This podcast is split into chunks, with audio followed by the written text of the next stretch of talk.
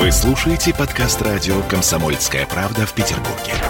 92.0 FM.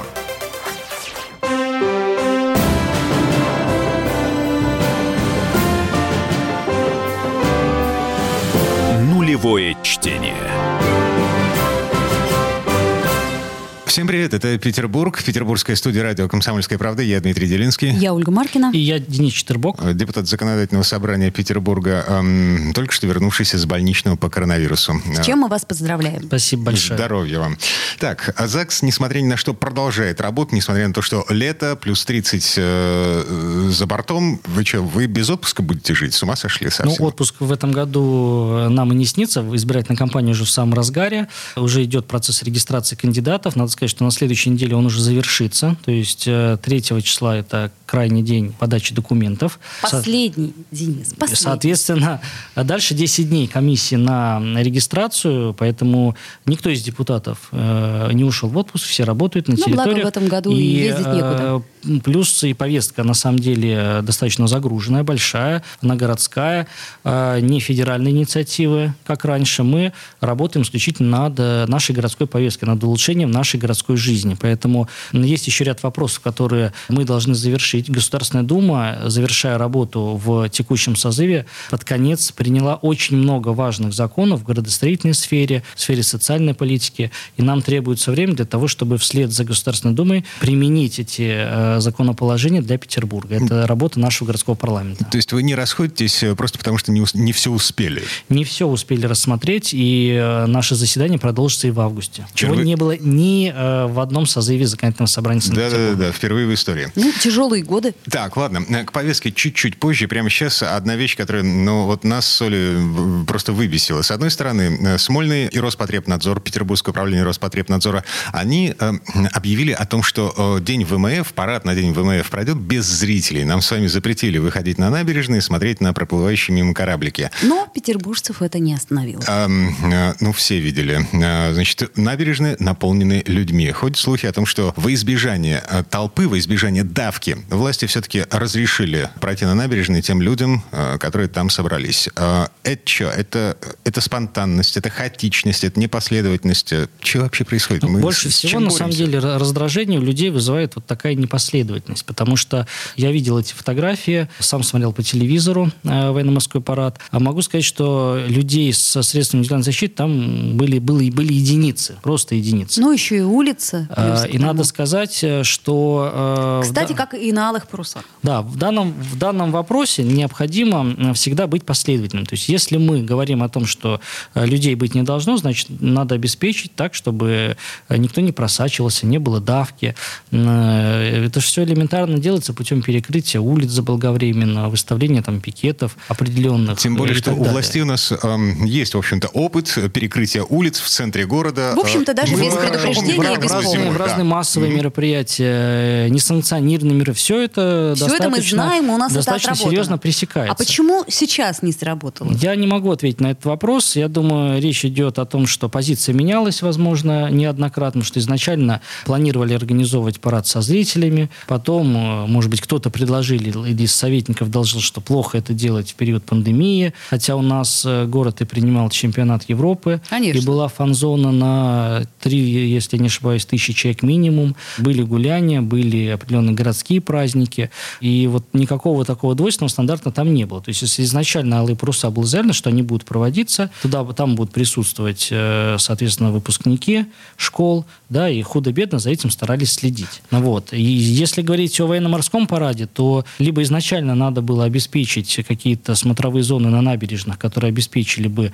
ну, хоть какую-то дистанцию, и вот не было бы такой толкотни, потому что люди скапливались в каких-то, скажем так, условно, резервациях, да, то есть это были какие-то такие сборища, собрания в каких-то точках, да, у моста лейтенанта Шмидта, там что-то у Дворцового моста было, да, а какие-то набережные были прикрыты полностью, никаких людей там не было. То есть хотели как лучше, а получилось как всегда? Я надеюсь, хотелось бы верить, что рост заболеваемости в результате этого мероприятия не будет. И, э, конечно, хотелось бы, чтобы все-таки э, мы были более предсказуемы. Да, это, та, это тот вопрос, к которому обращаемся каждый раз, когда рассматриваем какие-то меры поддержки тех же самых предпринимателей или отдельных категорий граждан, да, а когда мы э, возвращаемся к обсуждению вводимых мер ограничительных, да, почему фудкортам нельзя работать, а там магазинам в тех же торговых центрах можно работать, почему нельзя работать фитнес-центрам, у которых нет отдельного входа, а тех фитнес-центров, которые содержат такой отдельный вход. Хотя условия нахождения человека в тех же самых фитнес-центрах, они одинаковые, что там, что там. Логика отсутствует Должна полностью. быть логика, да. И в данном Людей случае... это очень нервирует, и, мне кажется, создает просто это нездоровую... путает, нервирует. Конечно, это,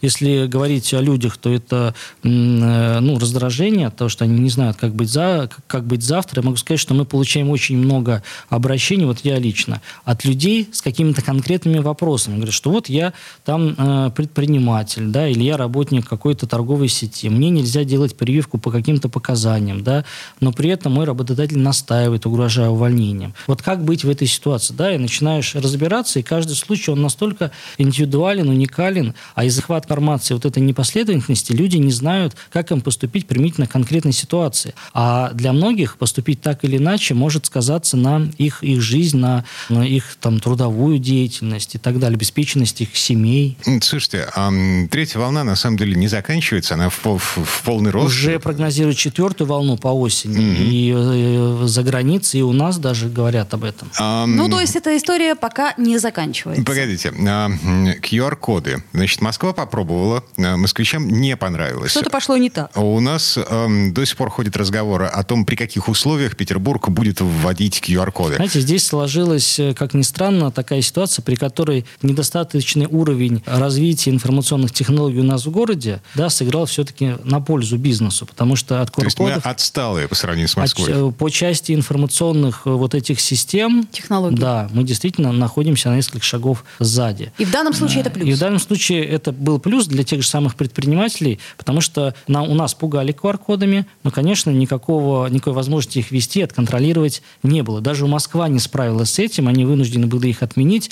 Но что парадоксально, я недавно на- наткнулся на одну публикацию, где утверждалось, что за вот этот период введения э, QR-кодов в Москве закрылось больше точек общепита, нежели закрылось вот э, в предыдущую волну коронавирусную, когда действовали более серьезные ограничения. Это всего за месяц. Да, потому что люди просто испугались, они не захотели играть в эту рулетку и просто решили закрыться от греха подальше, потому что поняли, А что... вдруг поймают а, там во-первых, кого-то без. QR-кода А или что-то не если так? они будут работать по QR-кодам, то они не смогут выжить, да, потому что там были свои правила для веранд, где изначально можно было кушать без QR-кодов, но с течением времени туда, туда тоже должны были быть распределены QR-коды. Поэтому я категорически противник QR-кодов. Они, ну, на мой взгляд, ничего, кроме лишней работы, как для бюрократической машины, так и для предпринимателей и обычных граждан, ничего не несут. Если человек э, заболел, то он, там наличие QR-кода его не остановит от посещения там, того или иного ресторана, если он ну, не соблюдает карантин. Как мы понимаем, что даже наличие вакцины, да, то есть в смысле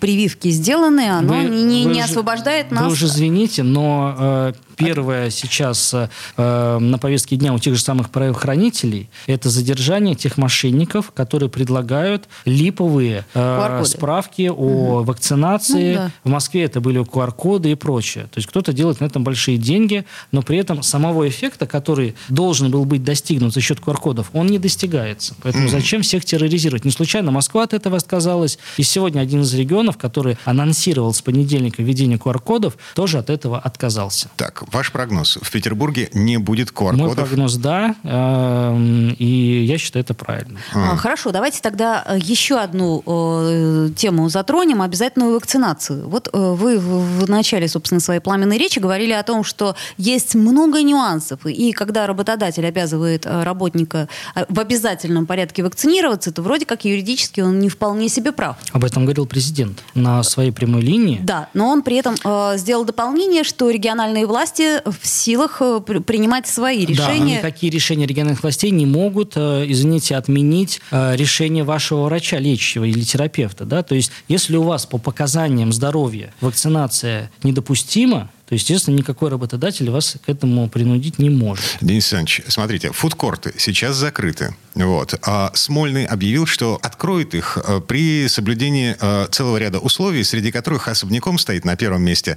стопроцентная вакцинация сотрудников фудкортов. То есть, если у человека есть медицинский отвод, его просто не допустят до работы. Понимаете, сто процентов нельзя устанавливать при таких обстоятельствах. Так, а как тогда мы обещаем? Даже Москва Вот установила 60 процентов о вакцинации в отношении работников. Поэтому это вопрос, к, опять же, к логичности ведения тех или иных мер, кто их предлагает, какие конкретные чиновники, там, советники и прочее.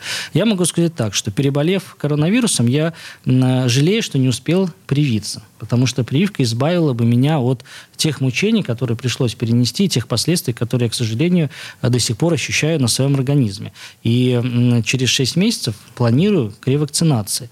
А, И я всех призываю подумать достаточно серьезно о том, чтобы вакцинироваться. Но если у человека по показаниям здоровья есть непреодолимые препятствия для этого, то, конечно, здесь никто своим решением, никакой орган власти, никакой работодатель не может э, навязать человеку эту вакцинацию просто потому, что она может его убить. Что тогда получается судиться с э, хозяином э, заведения в фудкорте, если Ну, он в данном случае, в допускается- данном случае, если между ними есть спор, то, конечно, это только суд. Денис Читербок, депутат законодательного собрания Петербурга. Мы вернемся в эту студию буквально через пару минут. Нулевое чтение. Посмотрим, что сегодня Мардан скажет про Навального, а то вчера одна вода была. Журналист – опасная профессия. Надо иметь мужество говорить правду. Помните 37-й год?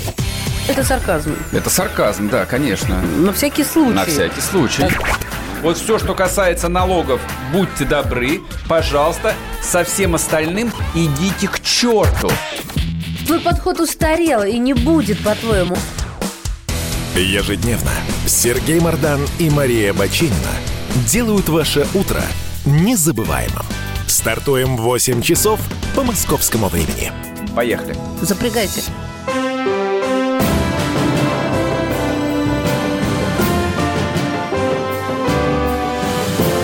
Нулевое чтение.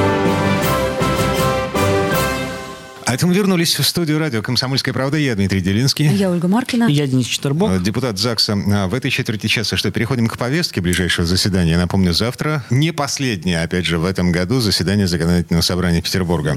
Так точно. С- начнем с самого громкого, да? С размера надписи со сроком годности на упаковке. Вот. 15% Ам, от вот общего текста. Лупы теперь не понадобятся, да? Знаете, кто-то считает эту инициативу, может быть, какой-то глупой, там, наивной, но э, на самом деле в блоке вот тех обращений, которые поступают там в мой адрес, моих коллег, в законодательное собрание Санкт-Петербурга, очень много жалоб, прежде всего, от граждан пожилого возраста на первое, то, что невозможно вообще прочитать срок годности, либо он очень мелкий, либо иногда, знаете, на прозрачных упаковках его делают тиснением. Да-да-да-да. Да. Это вот, сказать- например, касается э, творога. Э, Или майонеза. Или например. булочек, Ну потому вот, что э, больше подходит. Как бы просто творог это такой продукт, который э, в случае просроченности может нести чуть ли, извините, не смерть. Поэтому Я это в- важно. В некоторых магазинах я видел лупы, но, правда, очень давно. а, Они исчезли уже с тех пор, э, я не знаю, по какой причине. Так или иначе. м, Дмитрий, пи- это после вас этих луп не осталось. Э, Совершенно не знает, по какой причине Дмитрий. Моя пятилетняя дочь открыла для себя увеличительные стекла. Я понимаю, теперь я понимаю, ку- куда могли исчезнуть эти лупы. Неважно. Смотрите, а что получается? ЗАГС придумывает федеральный закон. И а, более того, мы даже э, получили поддержку со стороны Совета законодателей, что не так часто бывает. То есть проблема актуальная для страны. И здесь речь идет именно об установлении не каких-то там требований, таких вот запредельных, да, чтобы там какая-то суперупаковка была. Нет, упаковка пусть остается той, которую выпускает производитель. И Это мы делаем специально для того, чтобы они не тратились на переоснащение там каких-то своих станков, которые... Дизайн и дизайн, прочее, перезаключение, там, да, перезаключение контракта с поставщиками упаковки. Только шрифт. Только шрифт. Не менее 15% от общей площади. И, э, естественно, это должно быть э, четко видно. Да? Вот к этому понятию, конечно, могут быть вопросы. Там, кто-то скажет, что четко видно так, кто-то скажет, что четко видно так. Но вслед за законом необходимо будет принятие подзаконного документа, который бы определил, что там четкость, условно говоря, нанесения вот этих цифр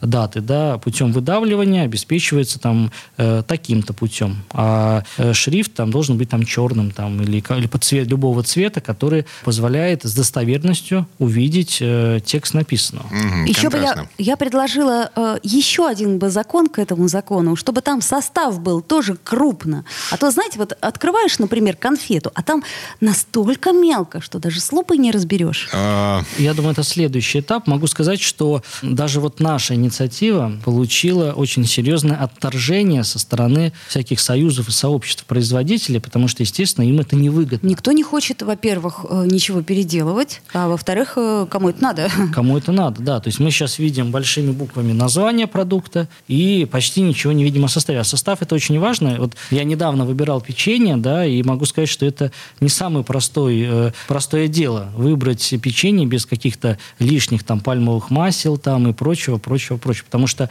информация, ну, она практически зашифрована. Вот об этом я и говорю. Об этом я и говорю, что состав состав мы можем только, так сказать, разгадать. Поэтому первый шаг – это срок годности, все-таки это первооснова, потому что если товар будет испорчен, или вы его купите с уже с истекшим сроком годности, то мы с вами понимаем, что это будет э, ну, неоправданные траты для семейного бюджета. И это еще опасно для здоровья, если вы все-таки э, его съедите. Ну, а сейчас мы знаем простой э, такой практический совет. У кого длинные руки, тот сует глубоко-глубоко руку в полку и достает оттуда более свежее свежее что-то, нежели э, на переднем плане. Есть такая профессия, мерчендайзер. Угу, Но мерчендайзер тебе, конечно, фиг достанет, а вот сам ты можешь достать себе посвежее хлебушек, творожок или еще что-нибудь Ладно. милое, а, приятное. Короче говоря, пока мы не зашли слюной, а здесь окончательно, э, давайте дальше к повестке. А, третье чтение закона о наказе избирателей. Наконец-то избиратели могут уже наказывать. Юридические пожелания, скажем так, и предложения избирателей будут оформлены в которые они подают в период избирательных кампаний. Потому что мы с вами из э, раза в раз, от избирательной кампании к избирательной кампании, слышим обещания кандидатов сделать все, что угодно, лишь бы побудить избирателей голосовать на них на выборах. Так. Вот. Мы же прописываем форму, по которой любой избиратель может э, оформить свое обращение в виде наказа к кандидату. И в случае, если этот кандидат уже выигрывает выборы, то эти наказы далее поступают уже в общую канцелярию законодательного собрания Санкт-Петербурга, и по итогу формируется такой вот э, лист поручений избирателей законодательному собранию Санкт-Петербурга, которые оформляются специальным постановлением и в течение пяти лет э, собрание обязано вот этими вопросами заниматься. А, Денис Александрович, вы не боитесь, э, скажем так, массового троллинга? То есть э, избиратели, допустим, придут к вам с пачкой бумажек, на которых будет написано, э, ну там, я не знаю, остановите землю, я сойду, э, запустите дельфинов в Финский залив. Ну, на этот счет в законе есть прямая наговорка, связанная с тем, что решение этих вопросов должно находиться в компетенции законодательного собрания Санкт-Петербурга. Ну, понятно. То есть вот. Э, вы, вы же не боги. Мы же не боги, мы не можем подчинить себе стихию там или э, изменить какие-то природные явления. А все Поэтому... остальное Денис Александрович Четербок и его коллеги изменить могут. А, Денис, а что касается партии, я так понимаю, что независимости от партии, да, это просто некий наказ неким, э, так сказать... Неким будущим депутатам. Неким будущим будущим... депутатам, которых в процентном соотношении в законодательном собрании должна быть там какая-то... Да, ну как она угу. будет по результату того, как люди проголосуют. Есть, а если э, человек, которому я подал наказ, э, он не победил, не выиграл, не стал депутатом, что будет с моими наказами? Ну, значит, вы не туда адресовали свой наказ, скажем так. Подождите, а вот. а эти наказы, а они адресно? Адресно кандидат. А, то есть, да, то есть смотрите, вы, да, вы, например, да? там поддерживаете только одного кандидата, да, и вот ему свой наказ. Но вы, например, категорически не приемлете позицию всех других остальных кандидатов, поэтому, естественно, им наказы никакие не даете. А если мы каждому депутату по наказу? Пожалуйста, значит, вы кому-то, кому-то вы все-таки попадете, кто-то будет же избран э, депутатом. Каждому депутату по, по одинаковому кандидату по да, наказу. наказу. И, собственно, тогда сработает. На самом деле, это лишь только какая такая дополнительная форма, если можно так сказать, взаимодействия да, избирателей с депутатским корпусом. Потому что если у вас есть какое-то предложение, жалоба, просьба, ничто не мешает вам в любой приемную? момент времени обратиться в приемную. Но А- здесь смысл как раз-таки заключается в том, чтобы законодательное собрание имело, если хотите, такой вот обязательный минимум который оно должно сделать за пятилетку. То есть исполнить те наказы, которые, э, с которыми обратятся избиратели в момент еще избирательного процесса, то есть когда идет формирование самого законодательного собрания Санкт-Петербурга. То есть законодательное собрание же и так работает на основании обращений, на основании Понятно. каких-то э, предложений и так далее, исходя из необходимости подправить какие-то уже существующие законы. Но это, что называется, текущая работа. Помимо этого, у законодательного собрания еще будет план на пятилетку. И в, этом, и в этом я вижу очень большое такое программное значение этого закона. А, а насколько вы э, уверены в том, что будет обратная связь? Э, Это нам предстоит выяснить после того, когда закон начнет работать. Э, Если эта форма каким-то образом не приживется избирателям, значит, э, это наша вина и наша недоработка. Что-то не так сформулировали, Что-то что-то не так не так сформулировано, донесли. может быть, что-то непонятно, может быть, недостаточная информированность людей. И, безусловно, надо тогда вносить поправки в этот закон и добиться того, чтобы для людей эта форма была удобна, востребована, и ну, они ей пользовались. Так, а, давайте еще раз сформулируем. А, Как это будет происходить на практике? Вот вы приняли закон, а, как он будет работать? Ну, я, я избиратель. а я вы, кандидат. вы депутат. Да, Да, я кандидат. кандидат. Мгм. Вы обращаетесь ко мне. Уважаемый Денис Александрович, прошу вас рассмотреть... Где? Где, Да. э, где вас найдут? Я, как кандидат, провожу встречи с избирателем. У меня есть своя приемная. Но если я не являюсь еще депутатом, у меня есть, условно говоря, свой офис, где работают там мои помощники, мои сторонники. Вы можете туда адресовать э, свою просьбу. Или в интернете. Сейчас многие заводят онлайн-приемные, те же самые кандидаты.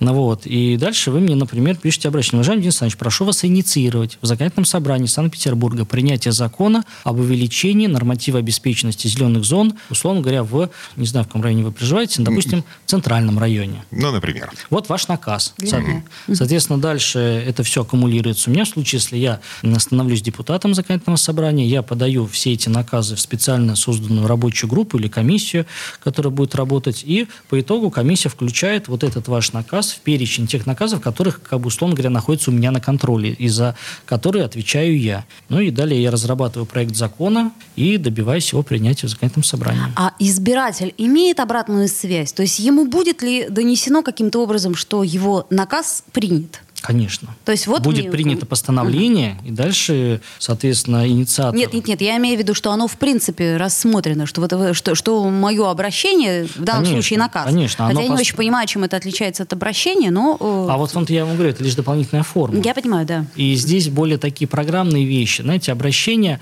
они, как правило, касаются каких-то частных вопросов. Да, там кран починить, я не знаю, плохо работает ЖКХ в подъезде, там, я не знаю, э, не убирается, мусор не вывозится с контейнерной площадки вовремя. Это такая конкретика. А это более такая программная вещь, связанная именно с корректировкой действующего законодательства городского. Понятно. Да. То есть это должны быть глобальные правила. Да, или внести, там, прошу вас добиться включения там такого-то сквера в э, перечень зон зеленых насаждений. Но это вот я продолжая э, зеленую тематику, да, у нас есть куча экологических вопросов, у нас есть э, те же самые градостроительные вопросы, которые находятся именно в компетенции законодательного собрания, городских властей и э, вполне могут быть решены на нашем Ага. уровне. Ну, то есть, э, так или иначе, все то, что мы, э, как избиратели, напишем в виде наказов, оно будет проходить некий фильтр, где будут отсеивать то, что невыполнимо, то, что не входит в э, компетенцию законодательного собрания Петербурга. Остался только один вопрос. Как будут наказывать депутатов, которые не выполняют наказы? Ну, в А, данном случае- Вернемся, вернемся к этому вопросу через пару минут. Нулевое чтение. Ленинграде открыт рок-клуб.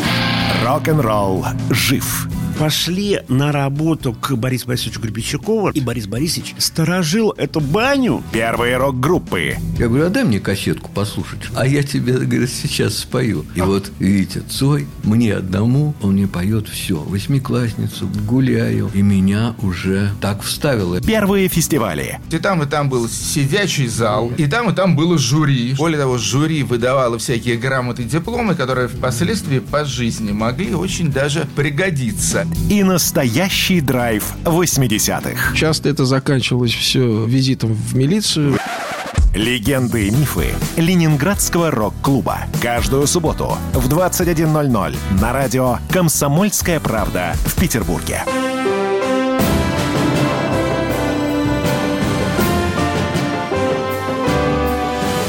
Нулевое чтение. А это мы вернулись в петербургскую студию радио «Комсомольская правда». Я Дмитрий Делинский. Я Ольга Маркина. И я Денис Четербок. Да. Э, Давайте ответим все-таки на вопрос, который мы подвесили в предыдущей четверти часа. Как будут наказывать депутатов, которые не выполняют наказы избирателей? Но в данном случае ответственность сугубо политическая. То есть если... Выгонят из партии. Ну, из партии э, Сдадут мандат. могут выгнать не только за это, да, мандата лишить можно только по строго определенным основаниям. То есть никак. Тогда Почему? получается В никак. случае, там, если у депутата будет там обнаружено второе гражданство, если Нет, он я понимаю, я имею в виду, это уголовное преступление. Наказывать, то есть, будут никак. Наказывать будут э, на следующих выборах путем того, что этого, этого депутата просто не поддержат, потому что он не слышит своих избирателей, он не работает на них. А, институт репутации. Мы верим. Это общая, Мы общая, верим в то, что есть. общемировая практика, и м, в данном случае э, давно дискутируется относительно необходимости возвращения института отзыва депутатов, но здесь э, вопрос дискуссионный, поскольку э, это почва для определенных злоупотреблений со стороны э, там, оппонентов или конкурентов. Вот, допустим, депутат выступает против строительства какого-то очередного торгового центра или жилого комплекса. На него И пожаловались, строительная- да? Да, строительная компания может, на, так сказать, оплатить э, вот эту кампанию по травле такого депутата. Ну, мы И- такие истории знаем. Слушайте, был фантастический рассказ, совершенно роскошный, а, об устройстве, государственном устройстве, в котором м, каждый чиновник носил на шее а, ошейник с зарядом взрывчатки. Да. И, так может быть как-то более радикально решить нам вопрос? Ведь Ну. все депутаты честные и берут на себя некие обязательства, которые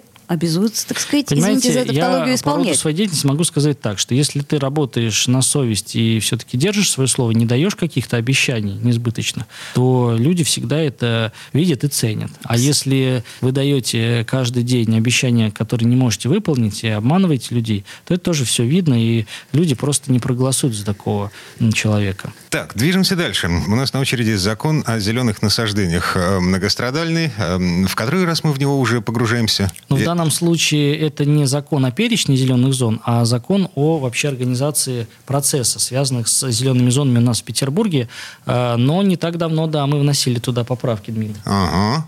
Так, что, что здесь? Что... Здесь, э, опять же, мы э, продолжаем курс на открытость и информированность людей о состоянии зеленых зон. Мы предлагаем э, публиковать в интернете информацию об обеспеченности зелеными зонами конкретных районов. То есть ты можешь посмотреть, сколько в твоем районе конкретно процентов э, зелени. Да, и Ну, соблюдается минимум. ли э, законодательно установленный норматив обеспеченности таких зеленых зон? Ну, в центральном районе, понятное дело, не соблюдается. На Ваське тоже? Но да, это но за счет намыва мы сейчас эту проблему надеемся решить. А Второй центре? момент. Второй момент. А в центре здесь гораздо сложнее все.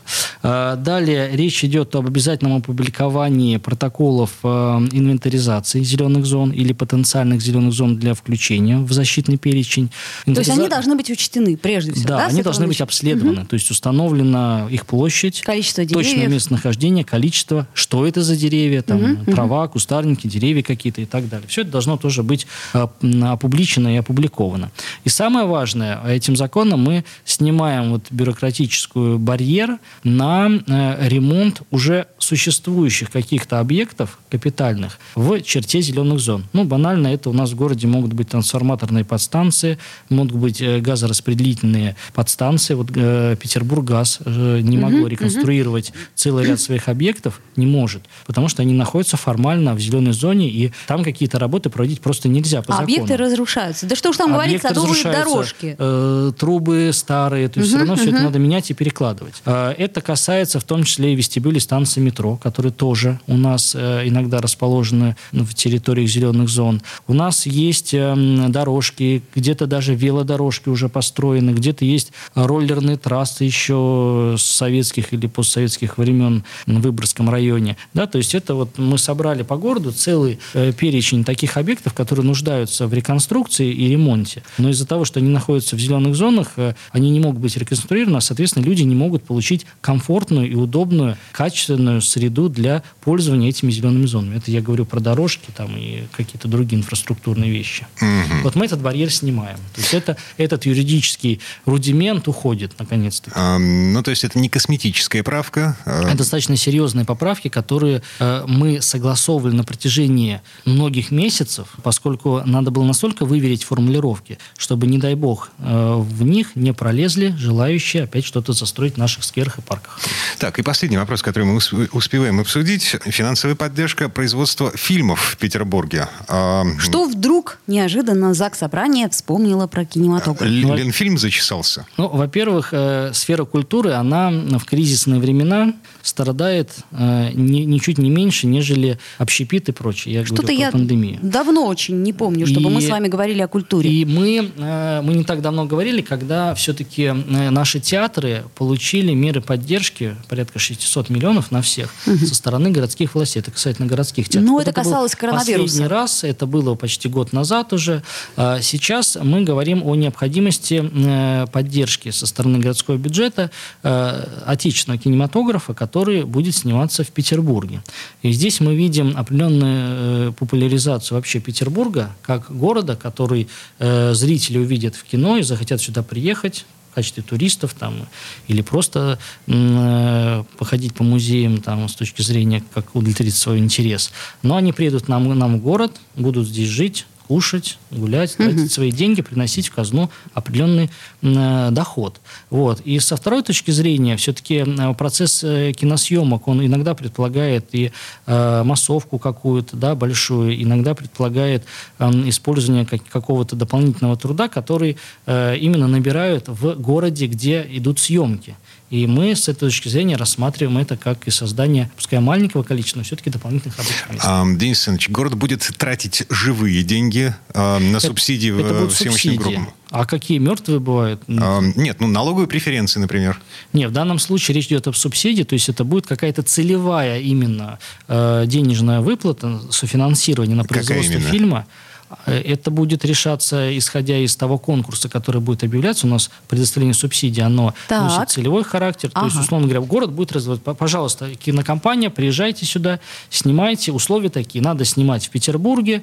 Условно говоря, необходимо нанять не менее 10 петербуржцев там для эм, этих киносъемок. Ну, то есть тут можно какие-то условия смотреть. Это будет заниматься комитет по культуре уже То есть это в любом случае э, тендер. Это какой-то тендер, да. И, В тендере могут приня- принять участие как отечественные, но в так данном и... случае только производство национальных Только, фильмов. а Да. вот подождите, слово национальный, что А, мы услов- вкладываем? условный Ридли Скотт, который приезжает в Петербург снимать фильм о Петербурге. И условный Ридли Скотт, который приезжает в Петербург снимать фильм о, я не знаю, о Венеции.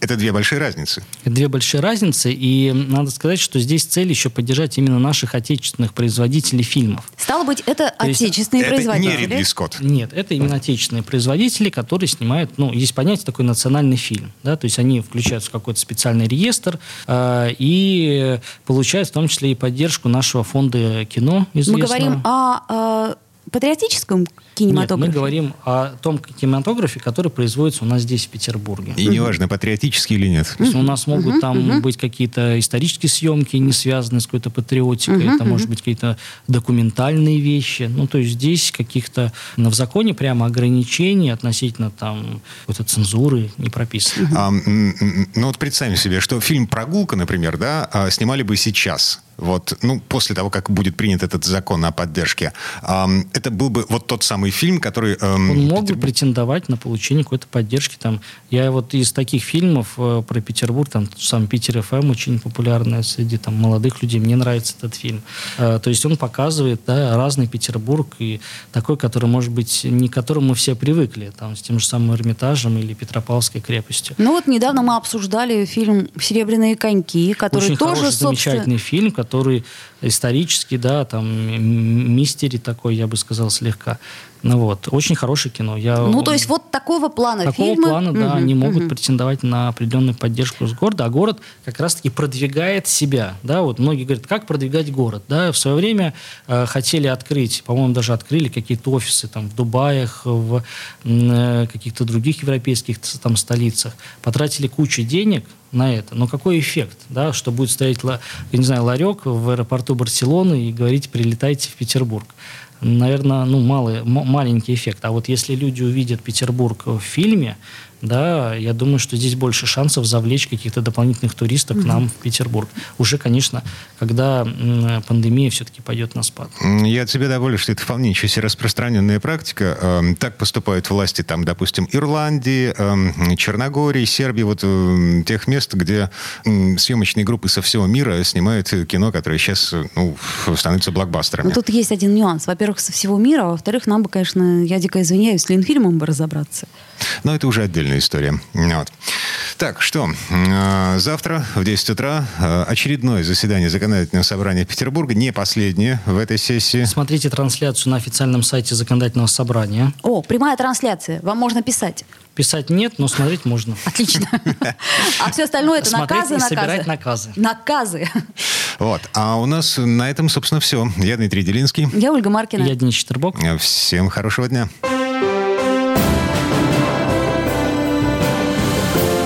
Нулевое чтение.